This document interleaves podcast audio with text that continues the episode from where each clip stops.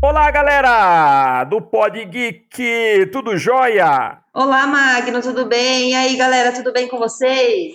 E aí, Aline, como é que você está? Como é que está esse universo maravilhoso geek? Que esse ano foi um ano atípico para todos nós, né? Eu tô exausta, essa é a palavra. Cansada, com vontade de férias, né? De encerrar esse ciclo, acabar esse ano começar um ano novo, espero que melhor, né, em condições melhores. Mas também estou levando muita bagagem, muita coisa que eu aprendi, que eu vivenciei. Eu acho que é, eu mudei muito, muito, muito nesse ano. Assim, aconteceu muita coisa na minha vida diferente e na minha vida pessoal mesmo assim. E até em questão de consumir conteúdo, antes eu consumia de um jeito, agora eu já consumo de outro, já vivencio outras coisas. É mó doideira, né? Esse ano foi doido. Nós, nós tivemos uma, uma mudança de paradigma né, com esse lance da pandemia que afetou todo mundo, inclusive esse nosso mundo geek. Como você Verdade. falou, até de consumo de conteúdo. A, a internet ela, ela, ela, se tornou a, a, praticamente a, maior fonte de conteúdo, né, de informação e conteúdo geek. É, é a fuga de casa. A gente está preso dentro de casa, mas está livre dentro da internet, né? E todo mundo começou a consumir freneticamente. E todo mundo começou a produzir mais ainda e aí teve vários problemas também, porque um monte de gente começou a se cobrar, porque tinha gente que era fazer um monte de coisa, tem gente que não conseguia fazer um monte de coisa e achava que era improdutivo.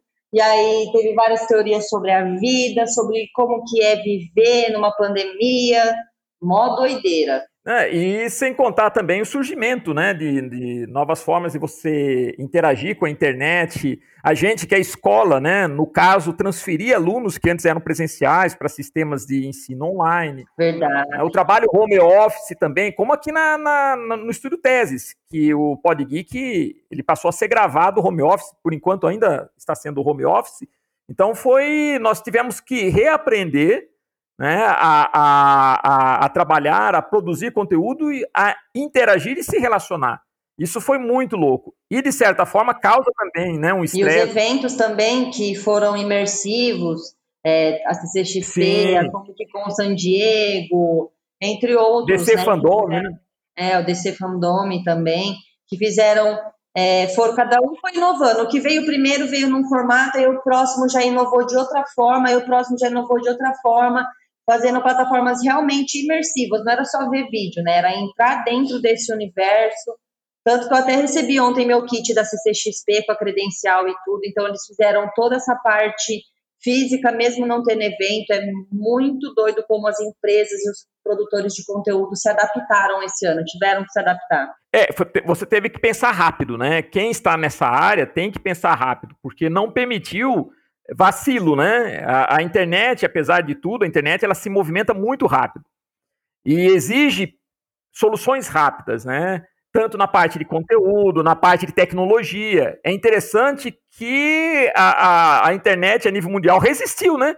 Se não fosse pela internet, como que como que nós estaríamos, né, perante uma pandemia dessa que ainda é grave? Muita gente não, ainda não tem noção, né, da gravidade do que é essa pandemia do Covid. Tem gente que é, é, ainda é, é, nega né, a, a seriedade do, do, problema. Mas a, a, verdade é que realmente, a nível global, houve um enfrentamento né, e uma adaptação. E a internet se mostrou assim a ferramenta mais importante para que a gente pudesse interagir, trabalhar, se comunicar, se divertir. Né? né? Então, foi... A arte, porque o conteúdo é arte, a atuação, a música que todo mundo ouviu é arte os filmes, as séries que todo mundo assistiu é arte, os jogos que jogaram é arte também. Então, a arte esteve aí muito presente para as pessoas que não valorizam a arte, acham que a arte não é nada. No momento de pandemia, foi o que salvou o mundo, porque se todo mundo ficasse trancado dentro de casa sem a internet, eu não sei o que seria das pessoas, não. Exato. E é interessante, né? Como a, a, até o fato né, dos nossos alunos que faziam os, os, cursos presenciais, eles entrarem na internet, fazerem curso na internet, como que houve uma resposta positiva, né? Muitos não imaginavam que seria possível a gente interagir, ensinar arte pela internet. E isso foi Verdade. um diferencial para muitos deles. Como, a gente lida muito com criança, com adolescente foi um diferencial muito grande. Ajudou bastante foi. a enfrentar esse momento, né? Porque a arte ela traz equilíbrio, a arte ela é alegria, a arte é tudo de bom. Vamos falar a verdade, é tudo de bom, né? É, realmente, arte é vida, né? E falando de, de plataformas de, de, de, conteúdo, a gente teve né, o lançamento da, da, da, Disney, né? O Disney Plus, né? Que, que entrou aí. Agora o Netflix ele não reina mais absoluto, né? Ah, o Amazon também está investindo bastante em produção original, tá, tá fantástico. Agora chega a Disney. Quer dizer, está crescendo muito essa parte de, de streaming. Eu já estou usando bastante o Disney Plus. Já assisti os desenhos que o Star vs Forças do Mal, que faltava assistir os últimos episódios. Assisti Gravity Falls, que todos os meus alunos falam desse desenho e eu assisti e é muito top. Assisti o filme da Malévola, que eu não tinha assistido até agora. E também assisto Mandalorian toda sexta-feira com meu marido. E é muito legal, muito top. Então, eu preciso assistir o Mandalorian, né? Mas você sabe como. Nós fizemos um acordo, porque o negócio é o seguinte, eu admito, eu sou um track, então eu precisava assistir a, a, o Picard na, na. Como eu não tenho disponível o dia todo para assistir série, eu escolho quais as séries que eu vou assistir, principalmente à noite. Então eu tinha que assistir o Picard pelo Amazon Prime, né? Que é da volta do Capitão Picard. Para mim é excelente, a série é maravilhosa, mesmo para quem não é Trek. Para quem é Trek, dá um ar de saudosismo muito bacana ver esse daí que muitos consideram o melhor capitão da Enterprise. Eu acho que o Capitão Kirk ainda é o melhor. Né? Mas enfim, mas muitos acham né, o Picard, né, ele o melhor capitão. Mas você assistir, mesmo que você não é Trek, pode assistir que é um negócio maravilhoso a série é muito boa. Você, é, mesmo no entanto. de Star Wars, aí o cara vem falar de Picard, né? É ah, é mas. eu assista, em troca dele assistir o Mandalorian, ele quer que eu assista o Picard. Mas não que eu não goste de Star Trek, pelo contrário, eu gosto muito de Star Trek. Eu acho que talvez eu até goste mais de Star Trek, porque os filmes que eu assisti de Star Trek são muito top, eu gostei muito. E vai lançar também um desenho mais 18, naquela pegada Rick and Morty, do, do Star Trek, que eu estou muito ansiosa para assistir, muito ansiosa mesmo. E também vai ter um desenho infantil para Nickelodeon. Eles estão investindo em bastante coisa. É, é, que o, o, universo do Star Trek é muito, muito extenso, muito grande, né? Ele é mais ou menos, eu, eu comparo o Star Trek mais ou menos como o universo Marvel ou o universo DC. É aquele universo imenso, muitos personagens, é um universo que ele retroage, avança, tem universos paralelos, né? Diferente do Star Wars, que quer queira ou não, ele é. O Star Wars ele, ele, ele parece que ele, ele, ele é focado simplesmente é, num, num, num, numa família, num. Então, né, no... veremos, veremos. Por quê? Porque essa saga aí teve seu início, teve seu fim, né? Do, do, do Skywalker e tal, não sei o que, nananã. Mas a Disney prometeu para o próximo ano 10 séries do Star Wars. E a Disney pegou a pegada, tipo assim, nesses três últimos que eles fizeram, eles eram meio que na pegada ainda antiga, na mesma sequência da história. Mas agora eu acho que eles vão trazer outros universos, outras histórias. Porque o Mandalorian, por exemplo, não tem a mesma pegada. Ele passa no mesmo universo, mas é diferente. Tem as mesmas, as mesmas transições daquela tela passando, assim, o som, ah, isso é legal, isso é legal, isso é legal. Foi idêntico, não muda. A transição é igualzinha, o formato da câmera, sabe assim, a tela, o jeito que você vê a tela, as cores, é muito parecido. Mas a história é focada em uma coisa totalmente diferente. E é muito legal, é muito top. E você sabe por, o porquê dessa edição, que o Jorge Lucas fez essa edição, né? Eu expliquei para você, porque o Jorge Lucas optou fazer aquela transição, aquelas transições rápidas, com cortes, tudo, com efeitos, né? É, é, em homenagem a, aos, aos filmes de matinê. Se você pegar aquele filme, a série de matinê Flash Gordon, que é antigona, da década de 50, porque a matinê o que, que era? A matinê eram as sessões de cinema feitas para adolescentes e crianças, né? E geralmente os filmes que eles passavam nessas matinês, que eram séries, não eram filmes, eram de aventuras, ficção científica, tudo trash. Mas havia um esforço em fazer um negócio legal e e ele fez o primeiro Star Wars, aliás, os que ele dirigiu, ele usou isso como uma homenagem realmente a, a essa linguagem que era a linguagem de, de matinê. Que legal, muito é, top. É, isso que é bacana. Não, Star Wars é, é, incrível. Eu gosto também de Star Trek, de Star Wars, eu falei Star Trek. Não, é, é que eu, falo, eu falo. gosta mesmo de Star Trek, foi falar não, que é de Star Wars e falou que gosta de Star Trek. É, é como você falar Marvel DC, por exemplo. Quando teve o DC Fandom, eu fiz uma live. Naquela semana eu fiz três lives seguidas, né? Falando da DC, eu pude redescobrir o universo DC que é muito legal, muito legal mesmo, né? Eu pude redescobrir, porque eu particularmente gosto mais da Marvel, uma série de, circunstâncias, mas eu pude redescobrir o universo DC, que também é muito bacana. É a mesma coisa com relação ao Star Wars. A, a diferença que eu vejo da concepção dos dois projetos é que o Gene Roddenberry, que é o criador de Star Trek, ele já tinha, quando ele criou Star Trek, ele já tinha essa visão, né, de ser uma coisa geracional, uma coisa que vai atravessando o tempo, né? Ele tinha essa, essa ideia da, da, da de, vários, né, de, de, vários planetas que formam uma, uma, uma federação. Essa federação uh, ela tem toda uma estrutura. Então, na verdade, quando o Gene Roddenberry concebeu o projeto Star Trek, ele já tinha essa visão. Já o Star Wars foi uma coisa que aconteceu, né? Eu, eu, eu creio que o, o Jorge. Nem o Jorge. ia dar certo, né? Tipo, Exatamente. Não querer o filme dele mesmo. E, e, a Disney, lógico, a Disney ela quer de alguma maneira fazer com que isso ele tenha uma sobrevida. Então ela vai explorando né, elementos. Personagens, que... né? Personagens que passaram despercebidos, não foram usados, né? Agora estão sendo usados é, com as suas próprias histórias no meio, enquanto tudo aquilo está acontecendo, né?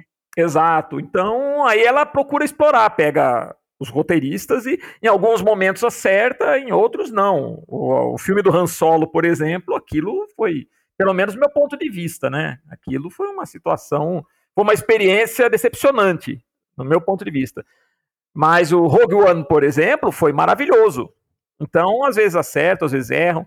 Mas no Star Trek, não. Todo, todo, uh, uh, uh, todas as séries e filmes, né? E olha que tem filme pra caramba, filme, série é, é, o pessoal se perde, né? Acho que uma das coisas que muitas vezes afastam fãs do Star Trek é isso, que é tanta coisa que o cara fica perdido. Pô, mas se eu vou assistir Star Trek, por onde que eu começo, né? Então tem esse detalhe também. Mas um bom começo seria assistir realmente essa essa, essa série é, é, da, da, eu falei do Picard, né? Porque ele é um, um assim é uma série que tem um conteúdo muito legal para você para você. Uh, até como história mesmo, né? Para você eh, se interessar a tudo. E mesmo que você não seja fã, vão passar elementos lá que vão, aos poucos, te introduzir no universo. Enfim, tá aí uma, uma sugestão, né?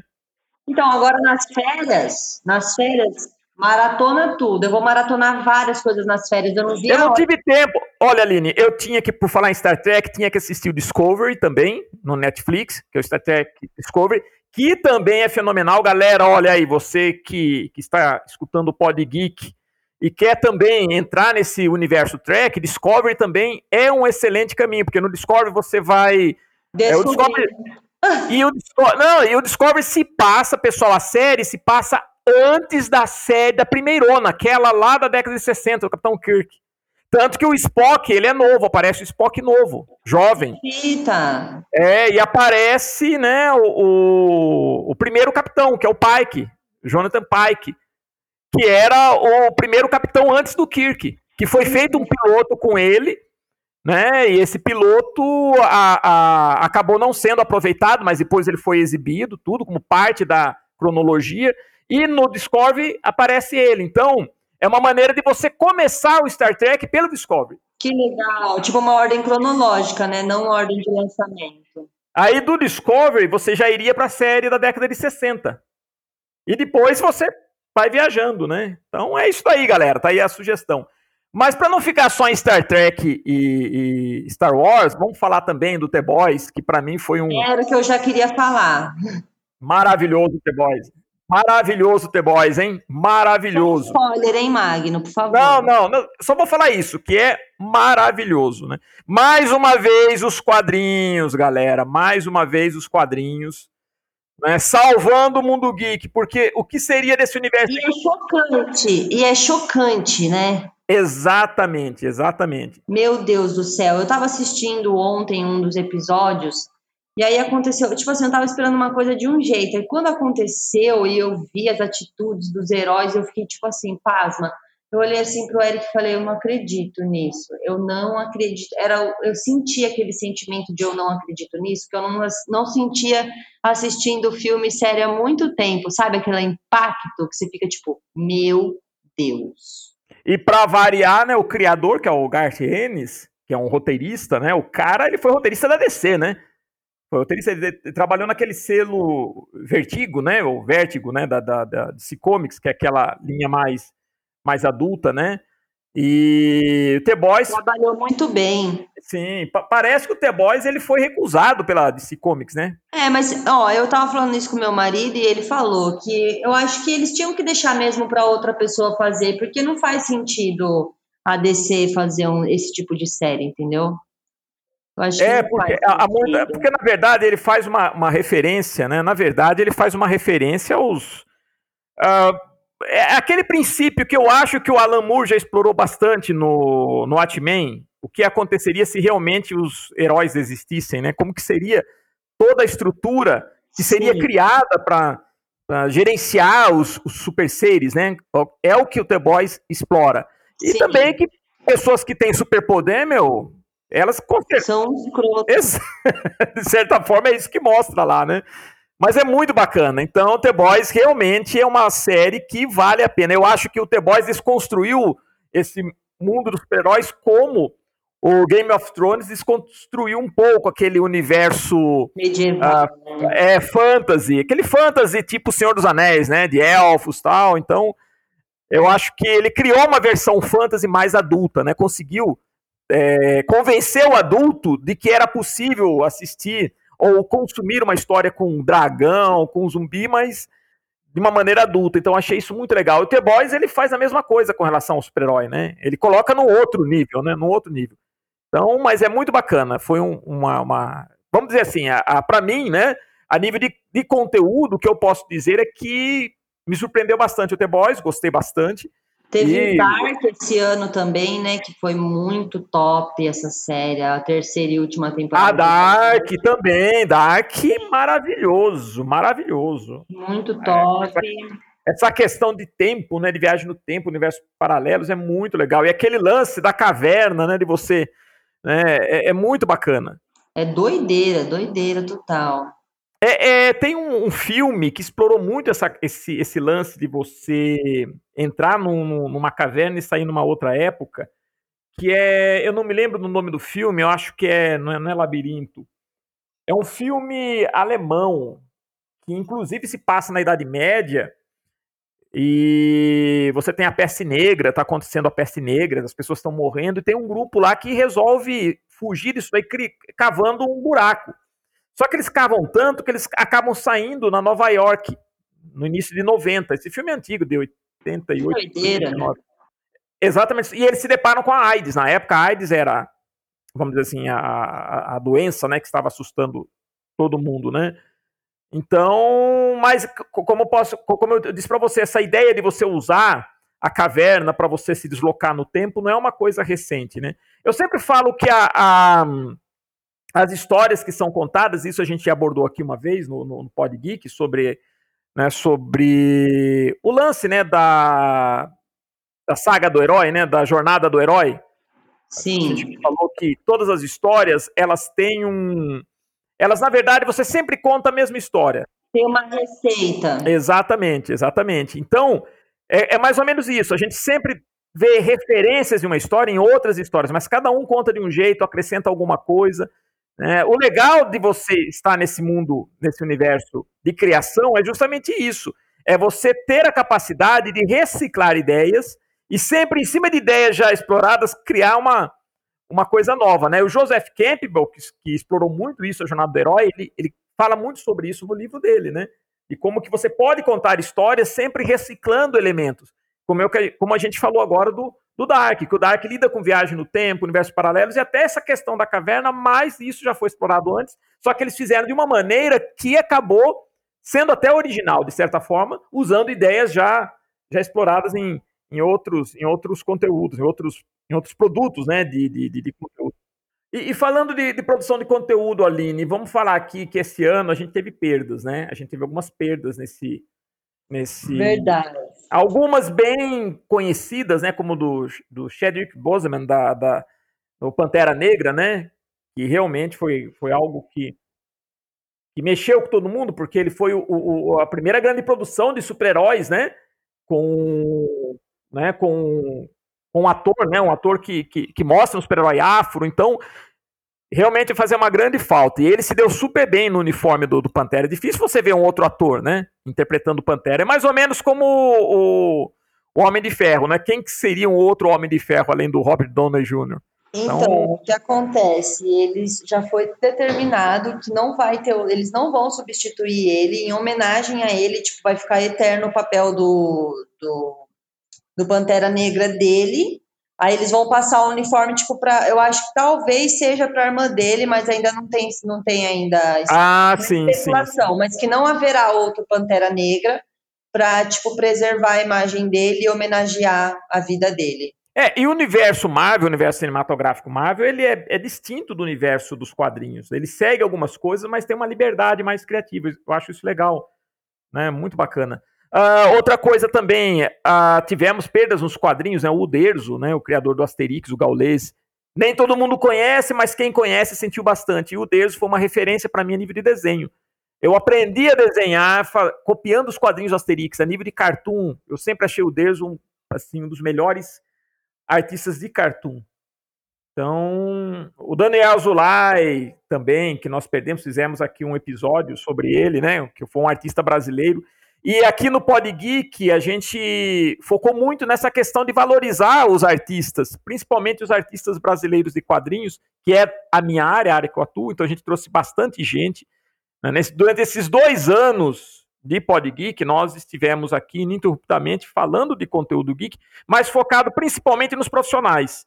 Porque é aquela visão que eu tenho, né? Essa galera e muito, muito dessa galera eles não têm espaço na mídia. Alguns sim. A gente tem algumas estrelas nesse mundo da, da, de conteúdo geek, né? E, mas os quadrinhos em si, quadrinhos é uma área maravilhosa, é uma arte maravilhosa, só que é uma arte ainda muito difícil, mais do que todas as outras, porque é complicado você ser um artista de quadrinhos, trabalhar no, no, no mercado de quadrinhos e ter um grande reconhecimento. Né? É muito, muito difícil mesmo. E a gente procurou, através dessas entrevistas, valorizar alguns desses profissionais que pavimentaram, inclusive, esse mundo que a gente vive hoje, esse mundo de conteúdo geek.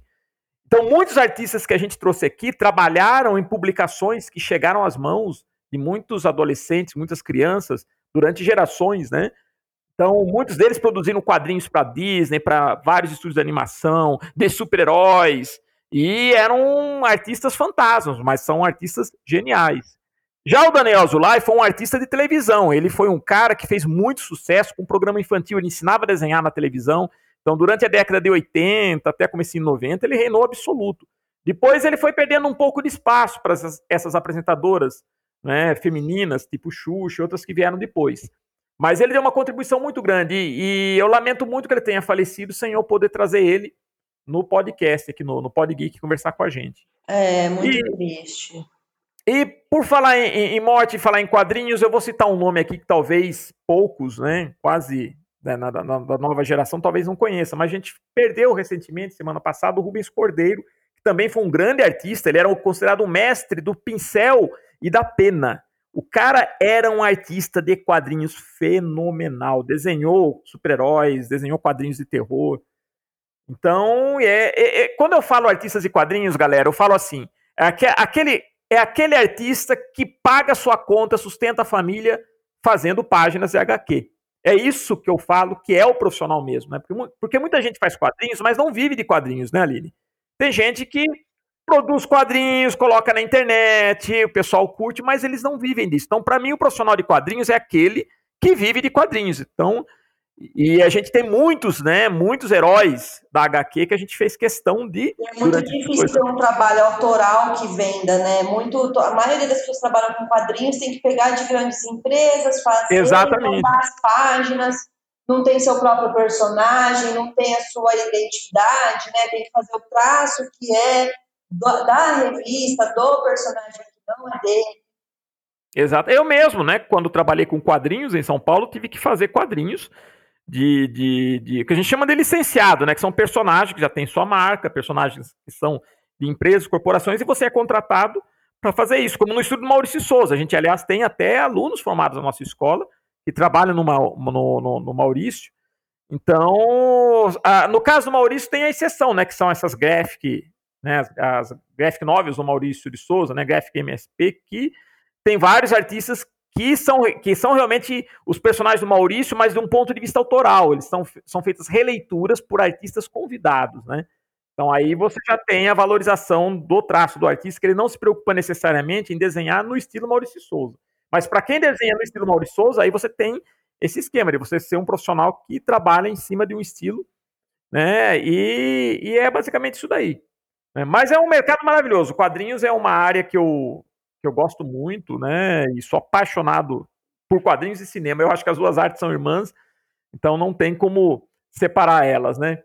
Realmente. Mas, mas enfim, esse aqui é o nosso último podcast do ano, desse ano. Depois a gente vai dar uma paradinha para fazer uma reestruturação, né, Aline? A gente vai trazer conteúdo novo. Vai ter novidades, vai ter novidades. Nós vamos trazer um novo conteúdo, manter esse conteúdo que a gente tem, inclusive a valorização dos profissionais, tudo que isso é uma, vamos dizer assim, é uma, de certa forma, sempre foi um sonho meu. Né, valorizar esses. E é um trabalho importante, é um trabalho importante dar espaço e voz para artistas, né? E a nova geração também. A gente trouxe aqui no, no, no PodGeek também, a gente conversou com uma galera nova que está surgindo no mercado, alguns que foram alunos nossos, né? A gente teve oportunidade de conversar com eles aqui e que estão fazendo um trabalho maravilhoso, muitas vezes na, na, na região onde eles vivem, sendo reconhecidos, isso é muito importante também.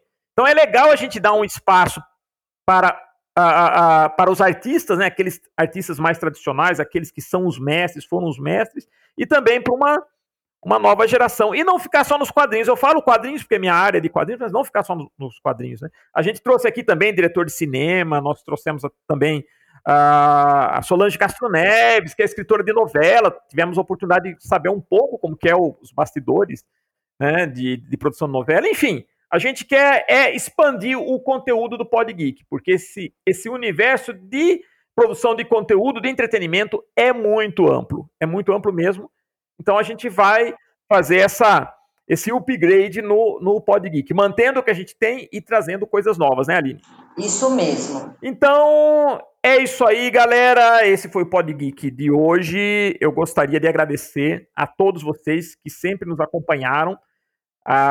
e também convidar vocês a, a, continuar nos acompanhando através do nosso canal no YouTube, que a gente está fazendo lives também né, toda semana. Inclusive, foi uma coisa interessante, né, Aline? A, a, a pandemia fez com que a gente se voltasse também para as nossas redes sociais. Né? O nosso canal no YouTube estava um pouco parado e a gente retomou ele fazendo lives com alguns dos convidados do Pod Geek também. Então foi muito legal, está sendo muito bacana essa, essa, esse mundo, né? A gente redescobrir esse universo maravilhoso das artes, do, do entretenimento, do mundo geek, através da internet. Verdade, gente. Foi muito bom mesmo. A gente se aproximou de várias pessoas. A gente esteve mais presente, presente na internet. E estamos aí, gente. Vivendo de arte, consumindo conteúdo geek e torcendo para o ano que vem ser melhor.